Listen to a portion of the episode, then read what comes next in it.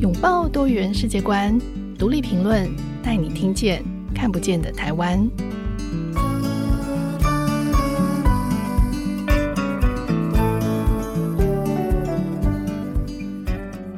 各位听众朋友，大家好，欢迎收听独立评论，我是节目主持人廖云章。从台湾草根媒体的四方报发迹，呃，张震其实是台湾第一位以台湾人身份。出版东南亚语文刊物的媒体人，那张正在离开四方报之后呢，他接连创办了歌唱节目《唱四方》、移民工文学奖以及灿烂时光东南亚主题书店。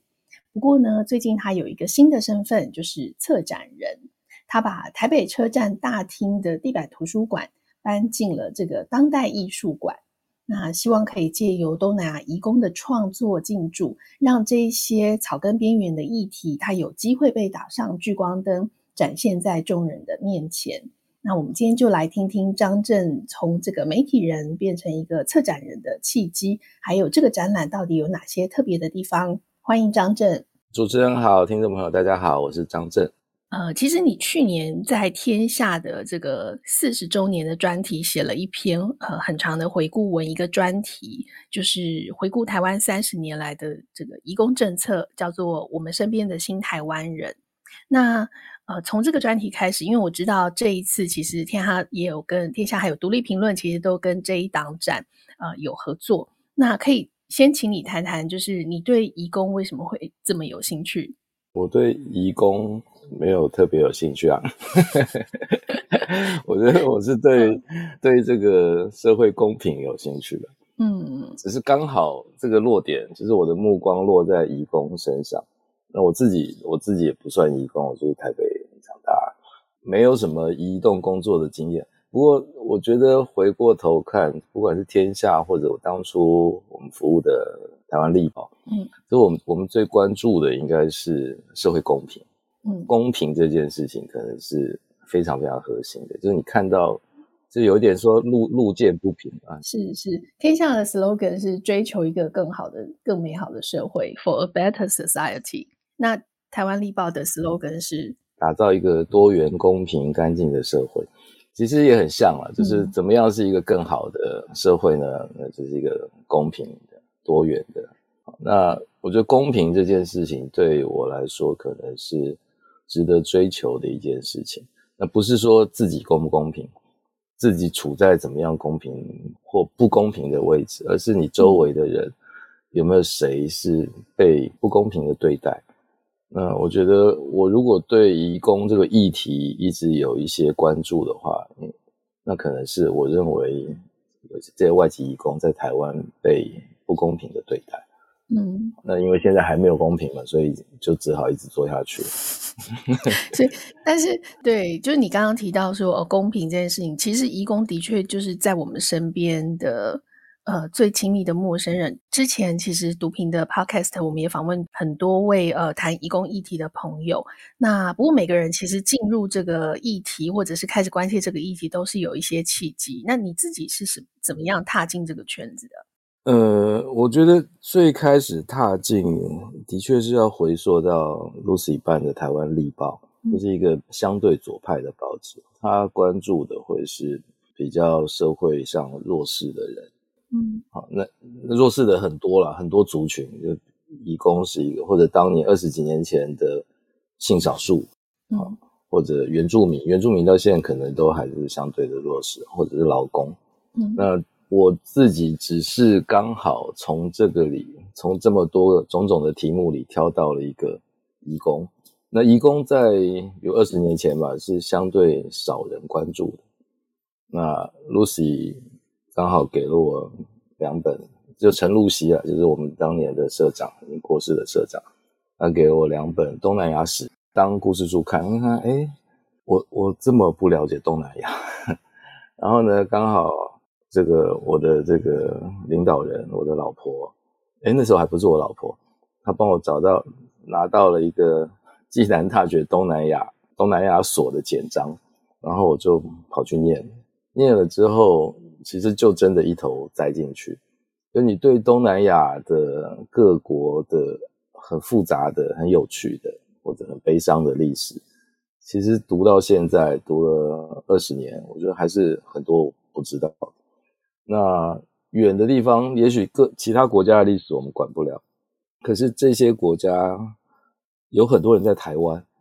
那他们加入台湾这个社会，然后没有受到我觉得够合理的对待，所以我们就开始用我们自己的方式，比如媒体人吧，就办四方报，让他们可以有阅读的权利，有得到资讯的这些更方便的管道。嗯，然后让他们的声音可以发出来，让我们这些中文台湾社会可以听到。嗯哼，对，可能就是一个核心的议题，然后你们就开始做很多可能从媒体出发的很多的社会倡议的行动。那所以这一次的这个《非游记》的这个展览，在跟当代馆的这个合作，其实它是一个比较不一样的尝试，对吗？就是这个展的，先说一下，这个展的时间是从嗯五月十号。到七月十七号，到七月十七月是两个多月的时间，所以大家可以到当代馆去看。可是这一次的策展主题叫做《非游记》，嗯，就是你可以谈一下《非游记》跟移工之间是什么样的关系吗？它这个“非”就是非我莫属的“非”，非你不可的“非”。游记就是邮寄，嗯，那它连起来什么意思呢？就是说不是游记。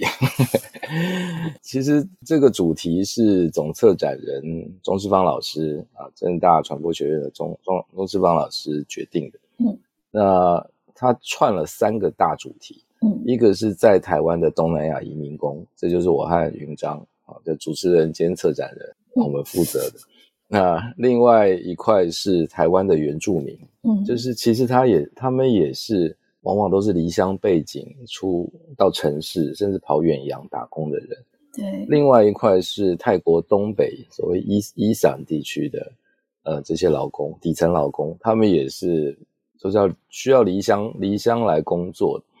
呃，包括在台湾的很多泰籍劳工，他们都是泰国东北的人。那会说这些人是离乡背景，就离开原居地，是看起来是一个游记，嗯，但是他们并不是来玩的，就我们可他们可不是来玩的，他们是背负着可能要让家里面人过得更好的这样的任务出来，嗯，好，所以我们刻意用《西游记》这样游记这个我们很熟悉的词，然后上面加一个“非”，就不是游记，希望大家可以反思这件事情。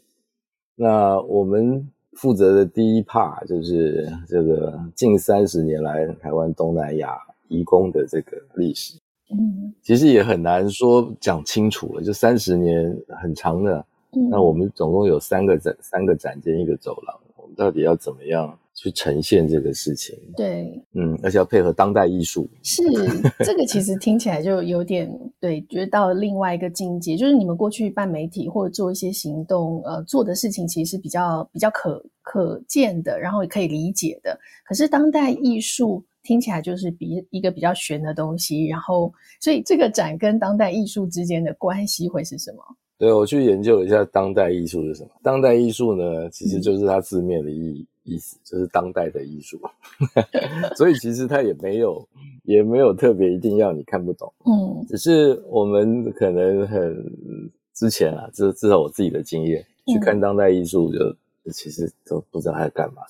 啊，那除非你认真的读了，你可能也很难读懂的那个策展人论述啊，策展论述，对，或者除非是有艺术家在你旁边告诉你啊，你知道这个空杯子什么意思吗？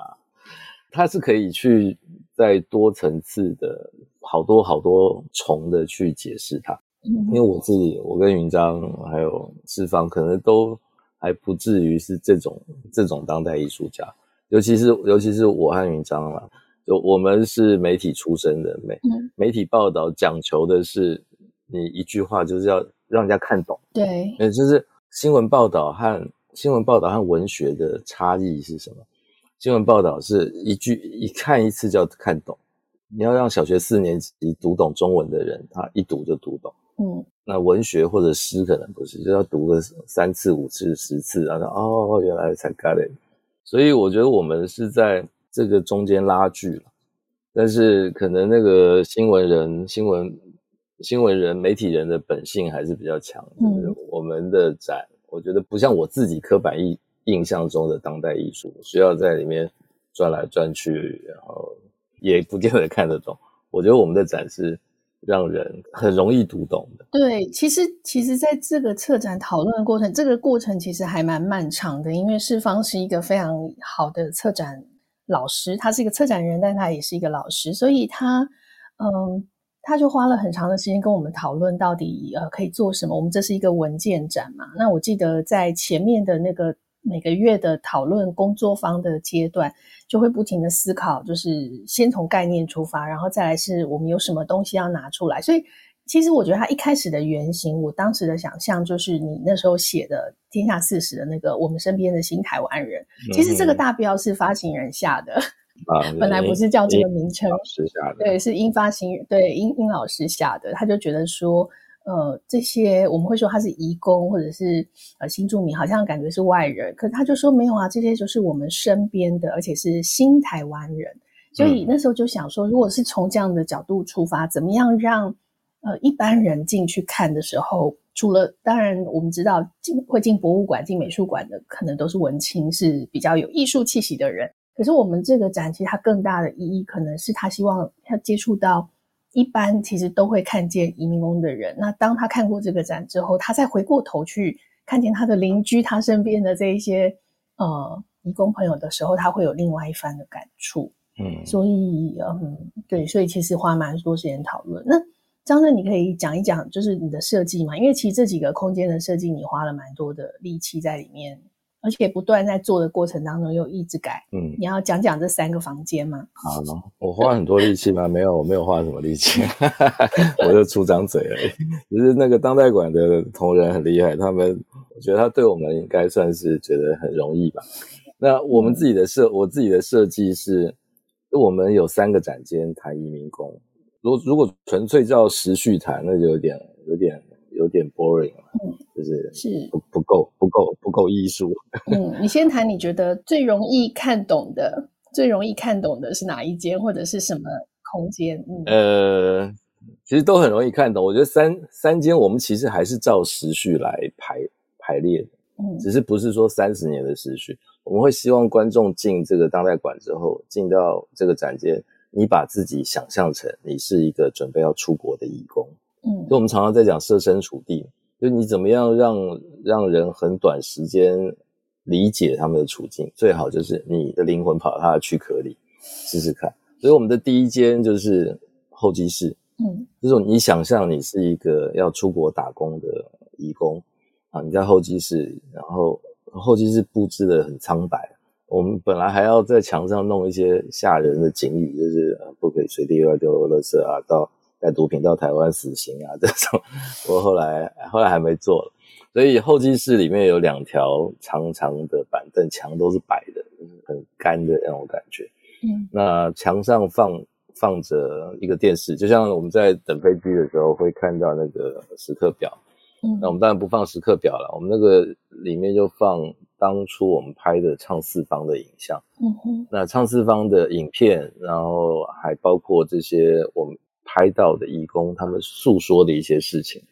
我就说啊，来台湾很辛苦啊，但是苦不怕苦啊，我们为了家人等等，然后旁边放着四方报，就可能你在等飞机的时候会看报纸，那报纸上面也会写着在台湾的事情，但是这些事情其实你不到现场你也不会知道，嗯。那这个候机室旁边还有一个小房间，我们放了我们好朋友陈世桃，他也是一个外籍帮佣的画。那那个画就是画他的人生三部曲。嗯，所以你可能在候机室里一边等，一边那个脑中有跑马灯在转，对吧？我可能会碰到什么老什么样的老板啊，或者说我可能赚了大钱回来可以怎样怎样。嗯，那这一间是一个出发。接着下一间，其实可能是大家最喜欢，也是适合打卡的地方。嗯，我们把它布置成台北车站大厅。那台北车站大厅的这个特色就是地上有黑白格子。嗯，那我们自己因为灿烂时光书店，所以长期在台北车站大厅的地板上有放行李箱，行李箱里面有放东南亚的书籍，呃，就是给这些外籍朋友看。嗯不过现在因为台北车站因为疫情的关系，北车大厅就不太适合，所以也很高兴当代馆这边给我们一个空间，而且很快速的就把那个房间，其实我很容易，就地板上铺上黑白格子，它突然就变台北车站大厅，然后中间放几个行李箱，把那个行李箱其中一个钉在墙上，创造一个延伸的感觉。它不是在地板上，它可以变到墙上，那你可以在那边玩那个假装走在墙上的那种感觉。那那个代表的是这些义工在台湾的生活的状况。你可能你不会有客厅，你的客厅是你的老板，你的客厅，你真正属于你的客厅可能是台北市的大厅，但是现在因为疫情又又没有。呃，幸好当代馆现在有 客厅是给外籍朋友的，而且当代馆很贴心，就是让移工，你只要用你的母语写下我是谁，我来自哪里，你就可以免费入场。就移工跟移民都可以。对对对，或者你你是台湾人，你假装写一句越南文，你也是，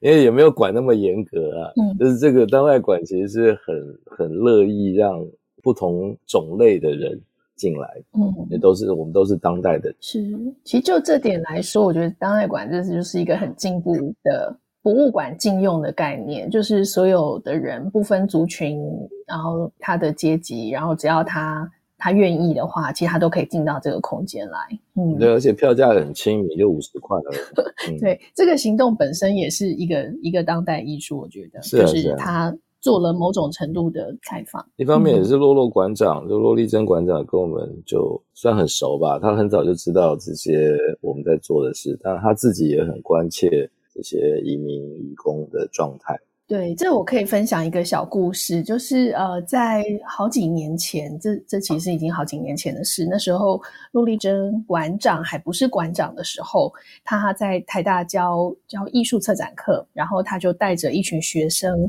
就是他们那时候是在思考艺术禁用跟社会的关系，所以那时候带着学生来地板北侧地板图书馆。嗯、那他他有问我说，可不可以啊帮忙安排让学生可以跟义工交流？所以那一次其实我也接待了他们，然后他自己在旁边就是跟着学生一起访问义工。我记得是访问 Dantry 小翠，嗯，那就聊得非常的 开心。所以这一次其实。呃，五月二十九日的这个活动也会邀请小翠来到现场，因为她也期满准备要回国了。那我我觉得这真的是一个非常有趣的契机。很多年前，就是他们在地板上 曾经相遇，埋了很久了。对，然后很多年之后，洛洛成为馆长，然后洛洛在当代馆办了这样一个展，然后小翠要回国了，所以我们决定在这个空间里，就是跟他告别，嗯、就觉得啊，这个。好像冥冥中有一个很奇妙的安排。对，小翠就在之前我们在北车大厅摆地板图书馆的时候，她也会跟我们摆在一起。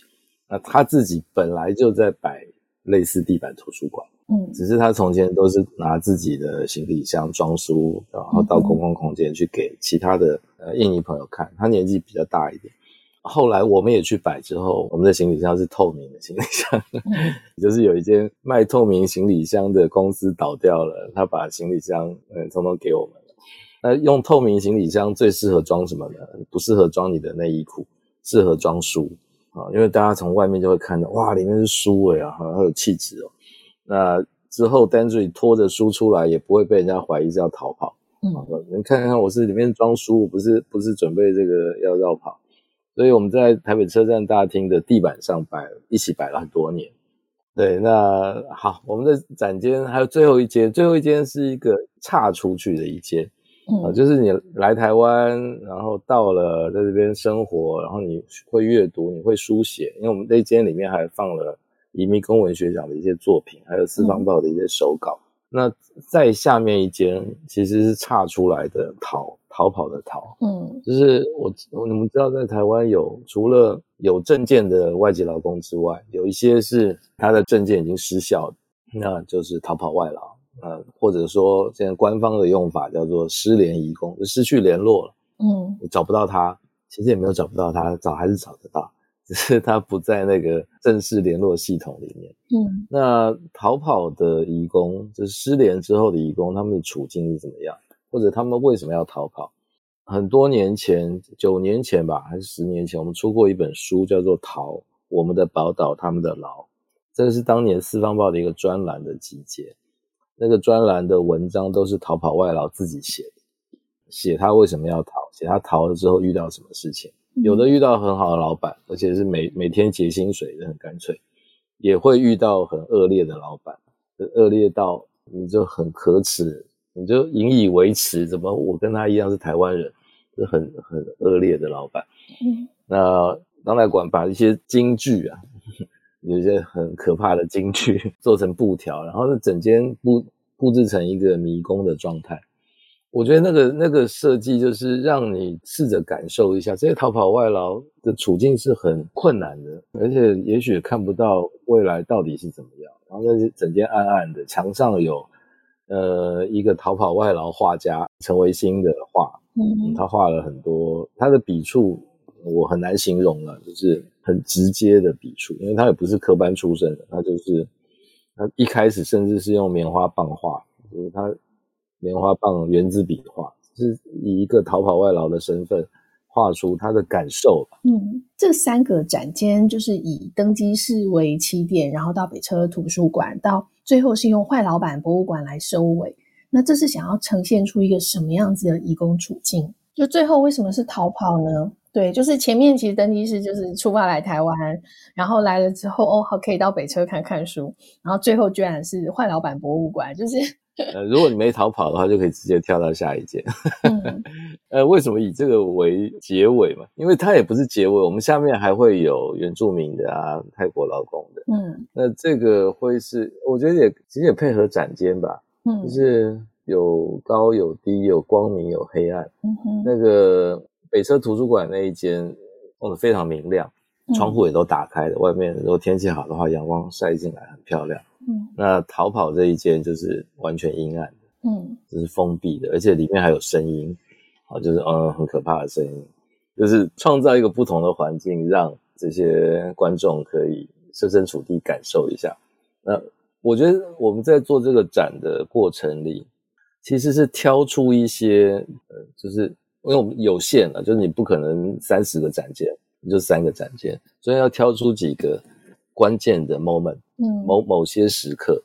你在坐在地板上读书的那个时刻，或者你逃跑的时刻，嗯，那有一些就很比较难呈现，那可能需要更高端的艺术家来呈现，呈现那个 boring 的时刻，嗯，每天煮饭，每天推老人家去散步啊，也许有机会我们可以再做别的这个策展，嗯，就是怎么样去把一个生活，把一个当代的现象。变成一种浓缩过的形式，放在当代艺术馆里。嗯，我觉得也也是一个课题啦，就是可能需要去上一些策展课，对，才不会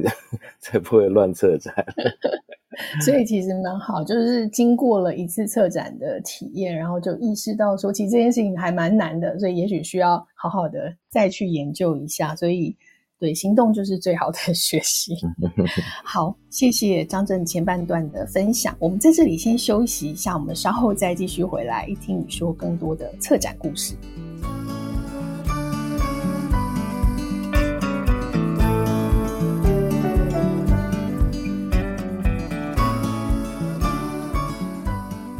欢迎回到节目，今天我们邀请到的来宾是策展人张正。那我们刚刚其实有聊到张震在踏入移民工这个圈子，还有他最新参加的这个策划的展览《非游记》，副标是我们可不是来玩的。那前面其实谈了策展的概念，蛮清楚的谈了，就是这跟你过去十多年来做的这个移民工的议题之间的关联。那其实这一次的策展，其实呃。身为协同策展人，我也是协同策展人。就是我们其实也邀了三位越南移工，以艺术家的身份来参与这个非游记。那你可不可以谈一谈，介绍一下，给听众朋友介绍一下我们这三位越南的艺术家是怎么认识的？然后对他们是谁？嗯，好，因为听众朋友可能不知道，我们是我跟云章是夫妻啊。我们现在是在家里面一人一个房间，在假装远距录音。然后这些游记呢，很多材料其实就放在我们家客厅堆得满满的。所以在策展的时候，策展那时候要做这个展览，很高兴可以把这些东西可以拿到外面去展览。云章就特别高兴，家里可以变干净一点。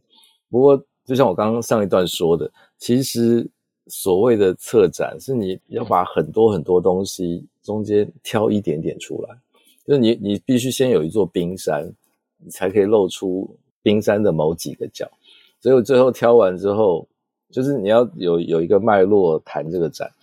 其实只拿出去一点点东西，所以大家就然后云章就很沮丧吧？对，我看起来很沮丧啊。怎么挑了半天，怎么还东西，东西还是这么多？其实我也必须要偷偷说，就是这一次展览的空间只有三间，能放的东西实在太少了。我们家客厅还有好多东西可以放。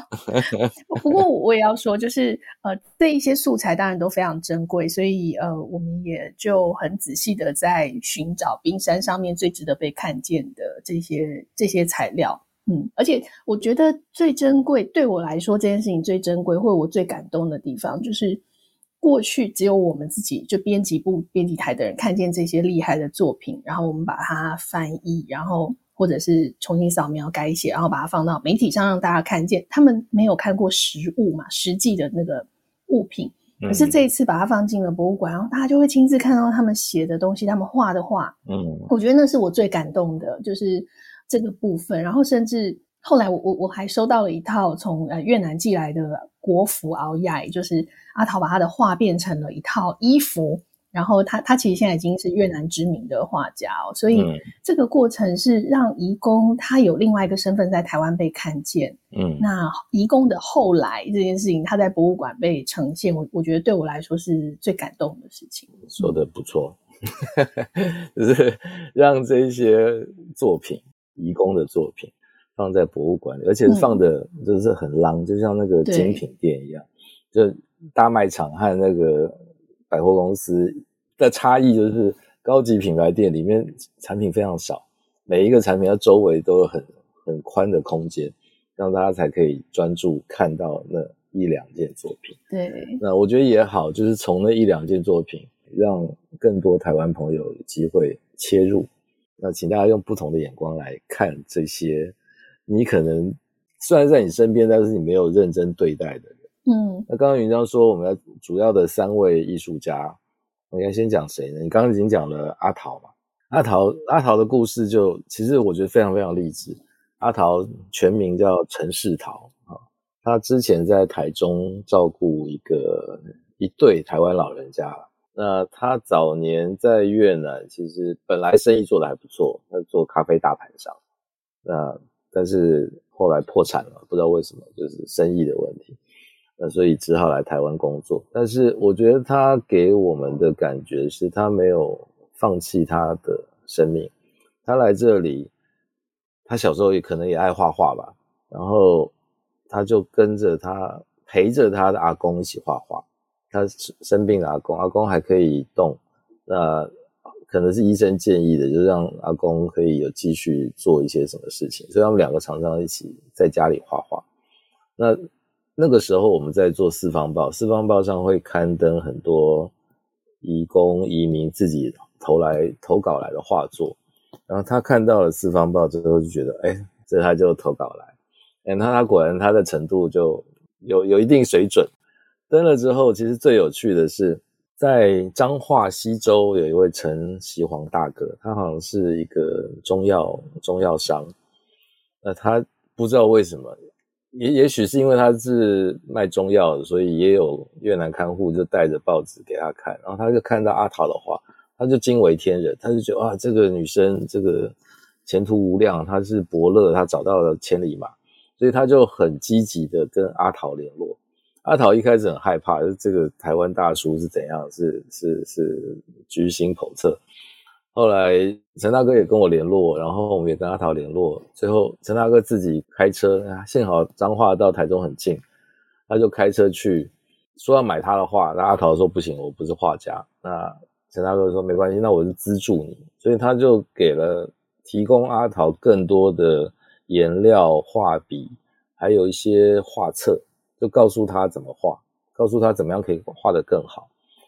后来的阿陶跟我讲到陈大哥的时候，他因为他记不得他名字，陈锡煌，那有对外国人来说很难记，他他都叫他恩人，就是恩人说什么，恩人说什么，就是一个很一段佳话。那你我们我们可以看到阿陶最开始的画，到后来到现在变成越南胡志明市国家国家级的画家，他真的进步很快。就进步幅度很大。一开始你就觉得，哎，好像是中学生作品，后来变得哦，这已经，它不只是登在《四方报》的内页，它它每次都可以画到封面，他的画就值得被我们拿来做封面照片、封面图片。那到现在回应，呃，回越南，然后被当地的绘画圈、画家的这个圈子接受。那他提供的画作，就我们也只挑出他不是现在，是早期的三部曲，就是画他怎么样。那个那个画其实很很酷，就是不是一般的某一个 moment 的画，他是把很多时间叠在同一张画上面，他的出生。然后长大，他家里的人，然后他种咖啡，诶，这几个画面通通在同一个画里面。然后他到台湾来，他把台湾岛不是画在画布上，他是用纱布